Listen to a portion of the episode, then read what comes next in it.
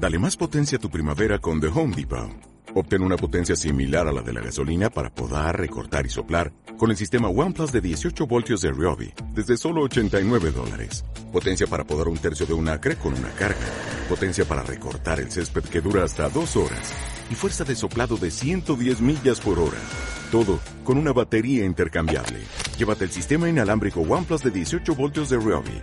Solo en The Home Depot. Haces más. Logras más.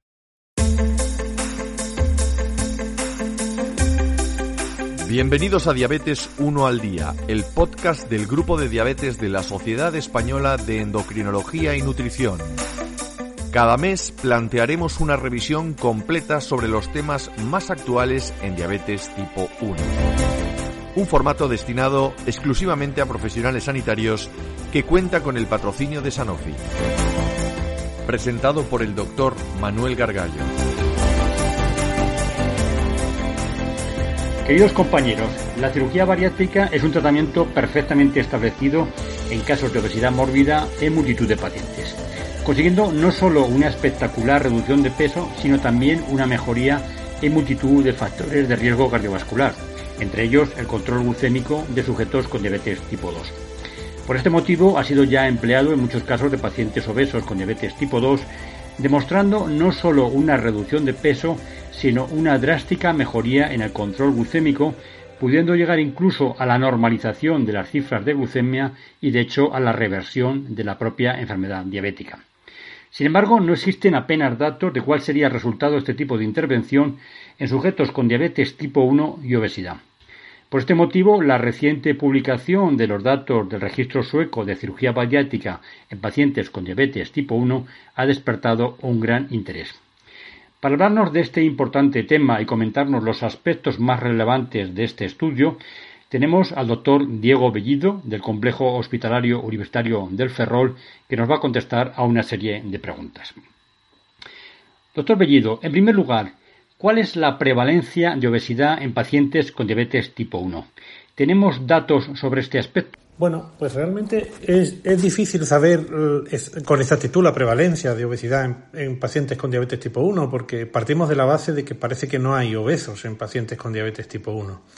Os voy a comentar datos de un registro que hemos llevado, que estamos llevando a cabo dentro del, grupo de lípidos de la Sociedad Española eh, de Endocrinología y Nutrición y sobre 1.800 pacientes vistos en consultas de, endocrinología y nutrición con diabetes tipo 1 tenemos una prevalencia de obesidad hasta ahora de un 20%, de los cuales eh, el 16% tienen un IMC entre 30 y 35, grado 1, un 2,9% entre 35 y 40, grado 2, y solamente un 1% tiene obesidad en grado 3. Sí que es cierto que los pacientes con obesidad se asocian a otras comorbilidades distintas a la diabetes. De hecho, el 70% de los pacientes con obesidad tienen dislipemia, el 60% tienen hipertensión y eh, realmente obesidad, dislipemia e hipertensión lo tienen más de un 50% de los pacientes. ¿Y realmente hay registro y seguimiento a largo plazo de pacientes con diabetes tipo 1 sometidos a cirugía bariátrica? ¿Tenemos algún dato a nivel nacional?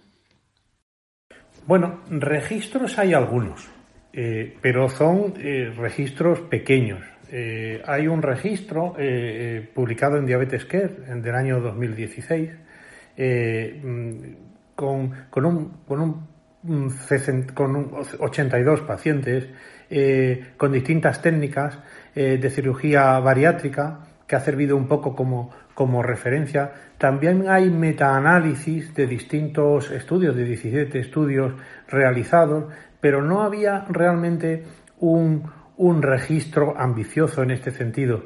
Para eso eh, tenemos que irnos al, registro de este artículo que vamos a comentar, del registro sueco, donde ya eh, casi 400 pacientes con diabetes tipo 1 han podido seguir, eh, seguirse con resultados incluso a largo plazo macheado con una población control. En, en, España, el grupo también de la Sociedad Española de Endocrinología y Nutrición, el grupo GOSEN, sí que ha publicado un, un, estudio eh, dentro del registro eh, eh, de cirugía bariátrica en diabetes tipo 1 con 32 pacientes con distintas técnicas y sí que tenemos datos propios en población española a partir de, de este registro. Como usted sabe, recientemente, lo acaba de comentar, se han publicado datos del registro sueco y quería saber si en este estudio la cirugía metabólica realmente ha demostrado beneficios en obesidad y diabetes tipo 1. Pues realmente la cirugía eh, metabólica en, pacientes con diabetes tipo 1 siempre hemos tenido los endocrinólogos mucho resquemor. ¿Qué pasaría con el control glucémico? ¿Qué pasaría eh, eh, con la pérdida de peso si era permanente? ¿Qué pasaría con las complicaciones de la diabetes? Este, los datos de este estudio son consistentes, pero no son distintos de los otros estudios, aunque más cortos, publicados previamente los pacientes con diabetes tipo 1 van a, van a conseguir una pérdida de peso similar a lo que ocurre con pacientes con diabetes tipo 2. Y los resultados en cuanto a mortalidad global, a mortalidad cardiovascular, eh, son mm, prácticamente similares eh, a lo que ocurre eh, en pacientes no diabéticos o con diabetes tipo 2 en cirugía metabólica. En ese sentido, los datos son, demuestran eficacia en reducción de comorbilidades y en reducción de mortalidad. Sí que es cierto que las complicaciones de la diabetes, fundamentalmente la hipoglucemia y la cetoacidosis, son dos temas a tener en cuenta.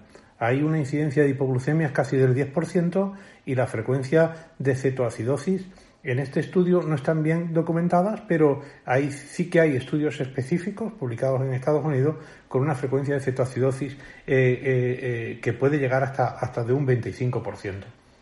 Pero además de esto, a largo plazo, a largo plazo sí que hay datos a considerar. Es decir, parece que hay más incidencia de trastornos psíquicos, mentales, y sobre todo un aumento del abuso de, alcohol en, los pacientes sometidos, con diabetes tipo 1 eh, sometidos a cirugía bariátrica. Me refiero a los datos de este registro. ¿Cuáles serían entonces los beneficios respecto al riesgo cardiovascular y en cuanto al control metabólico? Eh, los beneficios, los beneficios eh, respecto al control de riesgo cardiovascular son claros. Si, si, hay una reducción de la mortalidad cardiovascular en global y es fundamentalmente a expensas de la reducción de los factores de riesgo. Reducción del, sobre todo control de glucemia, pero no es el principal aquí, sí, pero sí control de peso, control de, eh, eh, de dislipemia o de valores elevados de, de LDL eh, colesterol y la reducción de las cifras de la tensión arterial. Estos realmente son los aspectos, los aspectos que hay que destacar, porque cuando vamos a mandar a un paciente a cirugía bariátrica siendo diabetes tipo 1, lo vamos a hacer fundamentalmente porque es un paciente que tiene una obesidad con comorbilidades asociadas y con mal control metabólico. Si no, no entenderíamos la cirugía bariátrica eh, en estos pacientes. Entonces buscamos una, eh, una reducción de riesgo cardiovascular fundamentalmente. A los de estos datos, entonces, doctor Bellido, ¿existe alguna indicación clara de cirugía metabólica o cirugía bariátrica en diabéticos tipo 1 con obesidad? Bueno, yo creo que ahora mismo estamos en, una, en un cambio de perspectiva, porque hace unos años no disponíamos de fármacos eh, en el tratamiento de la diabetes eh, eh, tipo 1 que pudieran obtener una reducción de, de peso el, digamos, la incorporación en el arsenal terapéutico de los, eh, eh, eh, los agonistas de receptor de GLP-1 y potencialmente en el futuro los fármacos agonistas duales o, o, triagonistas y, y, los, los ISLGT2 suponen un antes y un después. Y la incorporación en los protocolos, incluso en el tratamiento de la diabetes tipo 1, puede conseguir una reducción de riesgo que potencialmente podría ser eh, en el futuro similar a la cirugía y no tener que someter a cirugía.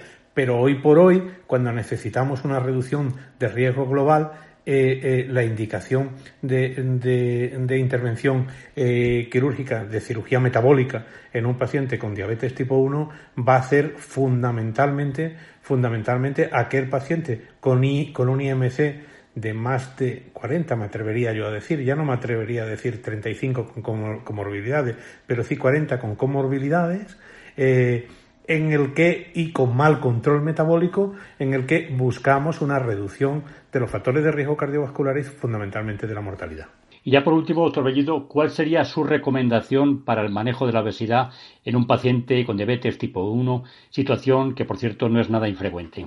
No, hemos dicho que no es nada infrecuente, pero eh, fundamentalmente, fundamentalmente eh, eh, optimizar las dosis de, de tratamiento insulínico, fundamentalmente, un control dietético adecuado, esto realmente requiere una participación multidisciplinar, con educación diabetológica estricta, pero cuando tenemos un morfotipo de insulinoresistencia asociado a la diabetes tipo 1, pues tenemos que buscar otras vías terapéuticas. Muchas veces, ya cada vez más tendremos tratamientos, pero si con los tratamientos no conseguimos la reducción ponderal, que para nosotros es preceptiva, tendremos que recurrir a la cirugía metabólica hay que tener en cuenta y tenemos eh, eh, los endocrinólogos estar familiarizados con las potenciales complicaciones eh, que tienen estos pacientes, es decir, hay que extremar el control dietético, el control glucémico, porque van a, van a tener una reducción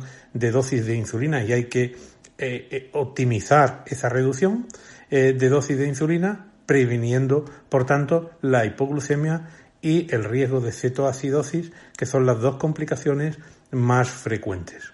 Pues muchas gracias, doctor Bellido, por sus importantes aportaciones.